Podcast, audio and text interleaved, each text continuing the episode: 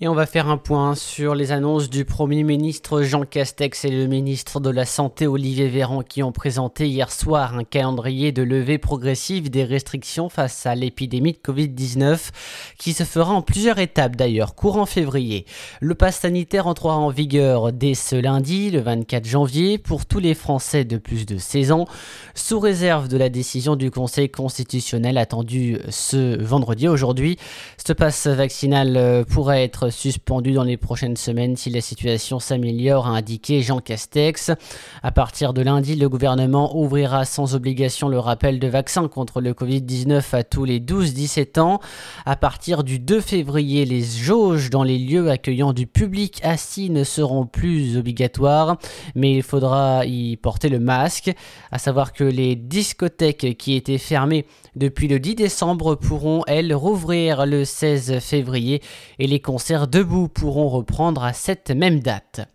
Dans le reste de l'actualité, la journée d'action syndicale organisée ce jeudi dans l'éducation nationale a été très peu suivie dans l'Académie de Lyon.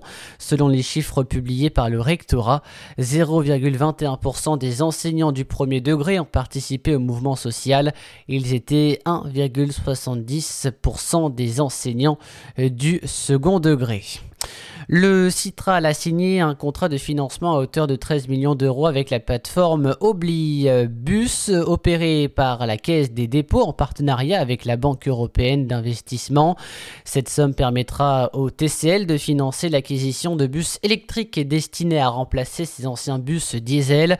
La première ligne à accueillir 13 premiers véhicules est la ligne C16 reliant Vénissieux à Villeurbanne qui compte près de 10 000 voyageurs par jour. L'enseigne Métro va ouvrir un nouveau magasin dans l'agglo lyonnaise, ouvert uniquement aux professionnels. Ce nouveau point de vente sera inauguré le 1er février prochain dans le quartier de Gerland. Le site sera d'une surface de 10 000 mètres carrés.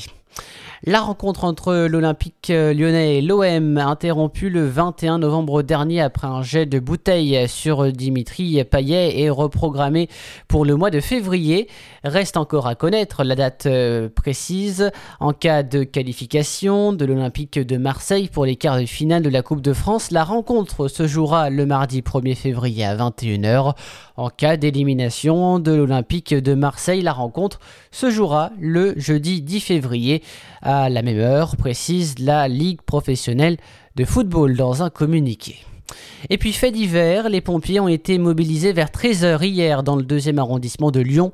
Un incendie s'est déclaré dans un restaurant, les flammes sont parties d'une hotte et se sont rapidement propagées.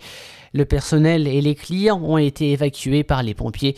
Le sinistre a rapidement été maîtrisé et aucun blessé n'est à déplorer.